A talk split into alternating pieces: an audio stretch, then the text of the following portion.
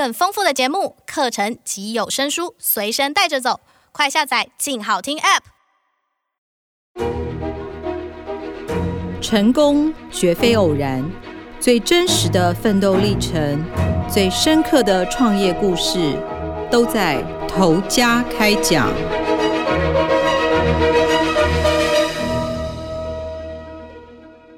各位听众朋友，大家好，欢迎收听由静好听与静周刊共同制作播出的节目《头家开讲》，我是静周刊财经人物组的记者邱婉仁。在今天的节目开始前呢，要先提醒大家，我们头家开讲呢已经有了自己的 Podcast 频道，也欢迎大家能够订阅追踪。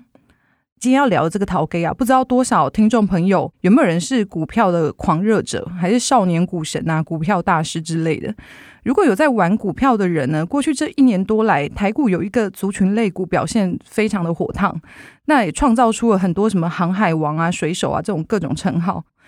讲到这边，如果你有在玩股票，你应该就会猜到说，我们今天要讲的呢，其实就是跟航运类股相关的这个陶给。今天这个老板呢，他是台湾散装航运界的龙头惠阳海运的董事长蓝俊生。先来讲一下这段时间有航运类股爆红的原因，最大的因素就是跟这个肺炎疫情相关。过去一段时间，大家可以想象，就是去年，其实，在欧洲啊、美国啊，他们都因为这个疫情的关系啊，封城跟封港，所以在整个疫情期间，你的航运的运量就变得很紧绷，全球都出现缺货柜啊、塞港的情况，物以稀为贵啊，就带动了整体这个海运的运价上涨。那不少航运类股今年都一度冲上历史高点。那我们刚刚讲惠阳海运，它是台湾散装航运的龙头。那什么是散装航运？其实海运载货的方式可以分为货柜跟散装两种。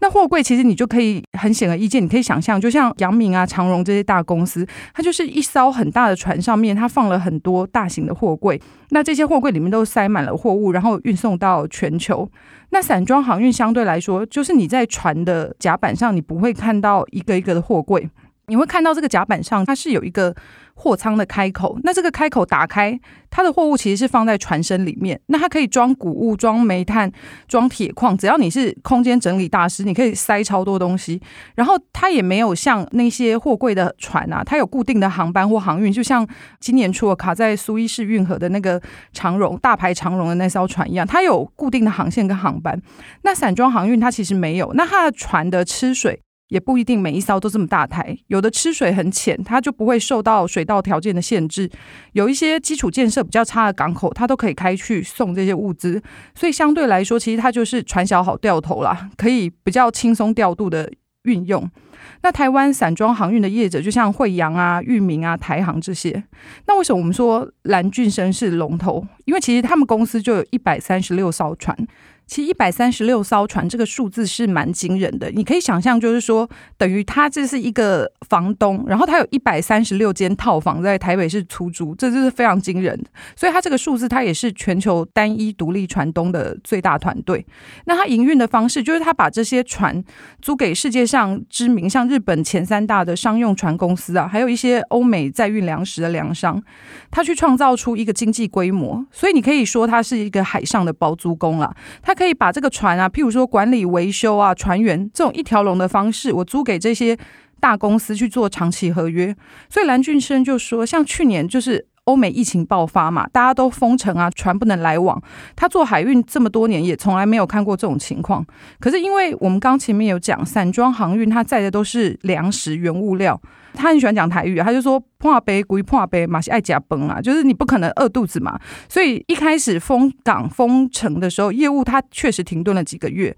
可是从去年开始呢，这个整个业绩就一直红到现在，每天都在赚钱。他就很幽默，他就形容他说我海运这么多年，没几缸没辛苦，就是没有一天不辛苦。可是从来就没有像现在这样，是生意自己找上门追着他跑这样。尤其是今年，就是各国像欧美就陆续解封，大家都开始打疫苗。那民生物资的需求就很高。那在市场上有一个是在评断这个散装航运市况的这个指数 BDI，在今年八月的时候，其实就突破了四千点。其实这个数字已经创下了十一年来的历史记录。那当然就让相关的航运类股的股价不断的飙涨。那蓝俊生，我们刚刚有讲，他很喜欢讲台语，那他讲话也常带着很多生动的比喻。那我们就会问他说。既然大家现在都在缺船啊，都在塞港，那你怎么去选择你今天要接谁的生意？他就形容，他就说，他觉得自己很像那个酒店休假，就酒店小姐。他觉得海运就是一个服务业嘛。今天哪一个地方，像不管是日本的船商还是欧洲的船商，哪一个头给给他的小费高，他就要去唱歌跳舞给他看，优先帮他载货。他去形容这个是一个经济利益替代成本的概念。那他讲话其实也很大炮感言呐，不太会觉得说，哎，我讲这个话可能会得罪谁。他就说，他其实在打的就是世界市场。如果你要问他在台湾有什么主要竞争者，他就直接说他根本没有对手，而且今年底就是慧洋还有二十艘船将要换约，我们可以去想象，就是等于你的房租，你今天租一个套房，那这个套房要在年底换约，那现在市场很好啊，他原本一个月套房可能租你一万块，假如市场上租金行情情很好，他可能可以租一万五，都还有很多人要来抢着跟他租，所以蓝俊生就说，像现在一艘船的新的合约啊，本来一天是九千美元。那现在呢？因为市场太火热了，你一天租两万一美元，然后而且呢还可以加价十趴，都很多人要抢，所以这个就是现在全球航运市场的非常火烫的情况。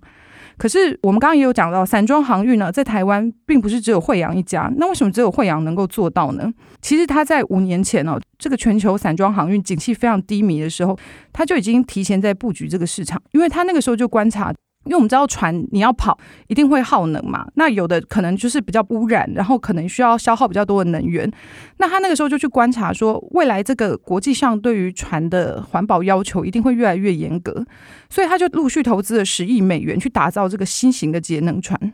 因为他觉得你现在不布局，那等到未来景气好转，所有人都抢着要去造这个新船的时候，光钢价就多好几百万。那节能船是什么？我们节能船你可以想象是，哎，变频冷气跟非变频冷气的差别，所以它的整个消耗能源的比重，就节能船它也会比原本不是节能船的船只还要更省钱，还要更节能，而且它还会会跑得更快，因为它是新科技打造出来的船。那根据国际的海事组织，它在二零二三年要上路一个新的碳排标准。这个碳排标准一旦上路之后，全球将有八成的老旧的船只都要被淘汰。那慧洋现在手上的船，我们刚刚讲一百三十六艘，它已经有六成以上的船舶都完全符合这个国际标准。那未来三年还要再交十三艘新的船，所以他就直接很大胆的预言说，未来五年慧洋旗下的船全部都会是节能船。那如果你手上是没有节能船这个船东，你在国际组织的这个要求下，你的船根本就没办法跑出去载货，那你没办法跑出去载货，你就等同没收入，其实基本上就跟收摊差不多。那在海运业打拼这么久啊，业界就有人形容说，蓝俊生其实就很像是散装航运界的张荣发。那张荣发是已故的长荣集团创办人，也是台湾很具有代表性的海运货柜业者。那我就问他说：“诶，业界这个评价他有没有听过啊？他听了觉得怎么样？”那蓝俊生就是不改他的那种大炮个性，他就反问我说。为什么你们不会去说张荣发是货柜界的蓝俊生呢？那你从这一点就可以看出，其实他对自己的实力，对公司的实力是非常有信心。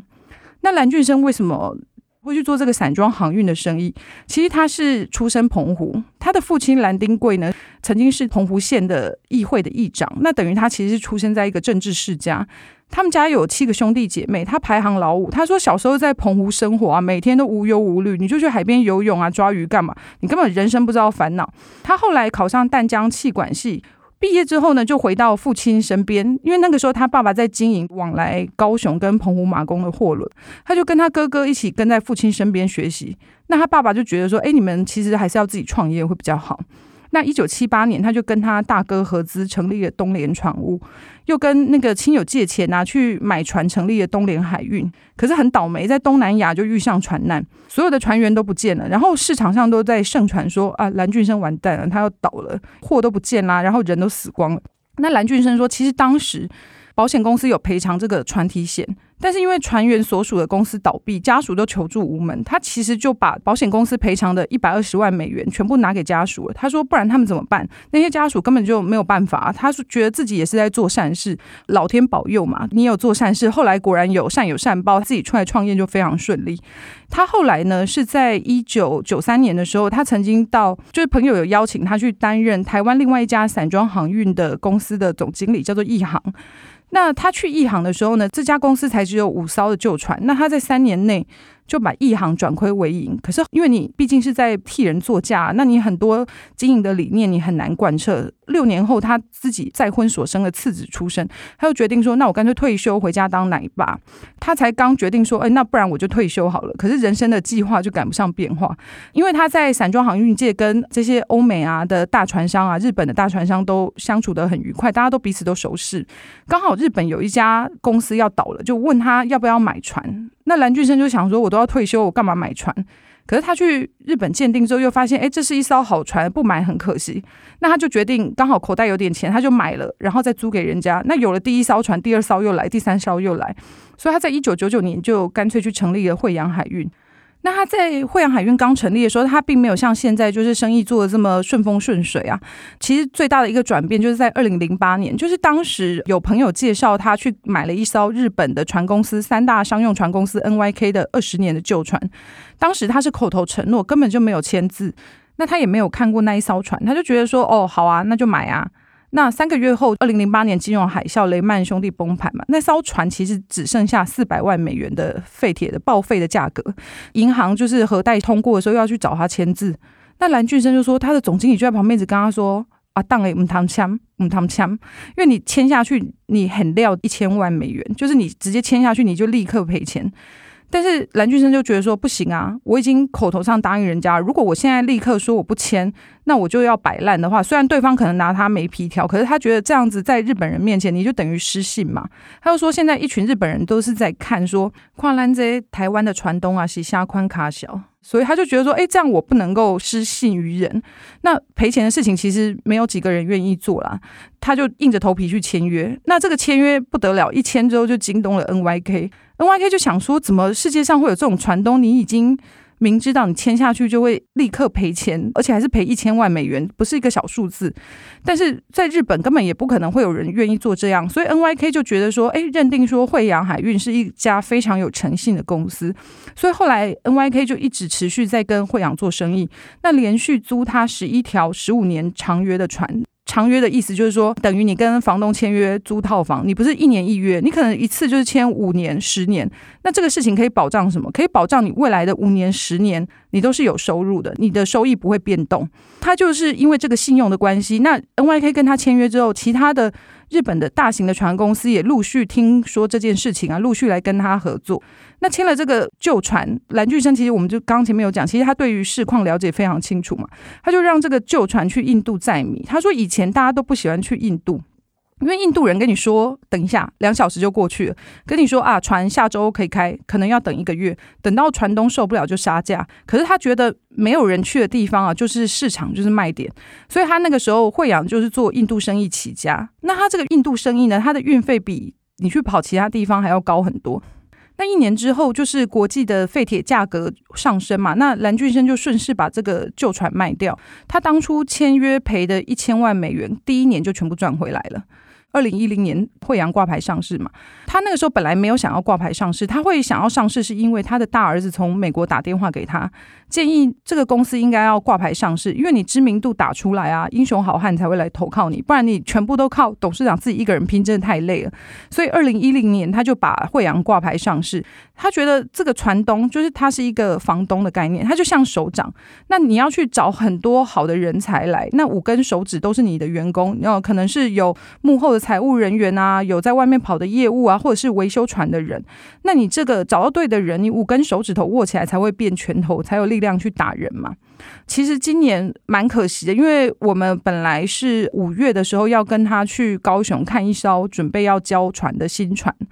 因为疫情的关系，本土疫情升温，后来我们没有去。但是他有跟我们讲一个我觉得蛮有趣的小故事，他说这艘船的名字呢叫阿美族，因为。他都用台湾的原住民的族名啊，加上数字编号，可能这艘是阿美族一号，另外一艘是赛德克二号之类的，去帮船命名。那我就问他说：“你为什么要用原住民的族名去？”他说：“因为你要帮一艘船取名，你都要送到巴拿马的海事局去嘛。那你如果用什么希腊名啊，或者什么一般的英文啊，什么 Candy 或者什么 Mary 之类的，其实全世界大家都会很容易用到重复的。后来他就决定，那我要用原住民啊。”因为原住民，你又可以代表台湾。那很多人都说海运很像是一个没有根的事业。那蓝俊生用这个台湾原住民的族名去替这个船取名，你就可以让全世界人都可以看到什么是巴泽海，什么是西拉雅，什么是赛德克，然后还有阿美族嘛。那其实这几年他也回到自己的故乡澎湖去打造这个百事多利的饭店，也经营这个从台中啊布袋往来马公的百利航运。他很自豪，因为他就说台湾的海运公司的老板。唯一只有他一个人，只有单一国籍，就是台湾的国籍，也只有他自己有台湾这个护照。他觉得他很爱这个国家，很爱这个土地。他不爱这个土地，他也不知道他要爱谁啊。那。听他讲话，你就觉得哦，这个人真的是非常大炮，非常敢言。可是他也非常的自由，像我们刚刚有讲说，他的儿子有建议他上市。那大家可能会很好奇说，那他儿子到底在干嘛？因为很多传统产业的老板都会很希望自己的儿子回来接班。那其实他儿子是高等数学家，现在在美国呢的大学任教，也取得终身的教职。因为他觉得说，他要去尊重他儿子啊，因为他儿子虽然是学霸，就十五岁就跳级考上台大，很多人都期待他当医生，可是他儿子就。跟他说，大学联考每年的这个医学系一次就可以录取一千多个，可是台湾科学家一年可能出不了两三个，所以他希望去研究高等数学，那可能未来有机会可以再回馈台湾啊。所以听到蓝俊生跟我分享这个故事的时候，我就觉得他是一个还蛮不一样的传统产业的老板，那个思维跟想法其实都还蛮有国际化的，也是一个很有趣的老板。那也很感谢听众今天的收听。如果您有兴趣想要更深入了解蓝俊生的故事，可以上网搜寻《航向先机》，我们有完整的系列报道。也请您持续锁定由静好听与静周刊共同制作播出的节目《头家开讲》。我们下次再见了，拜拜。想听爱听，就在静好听。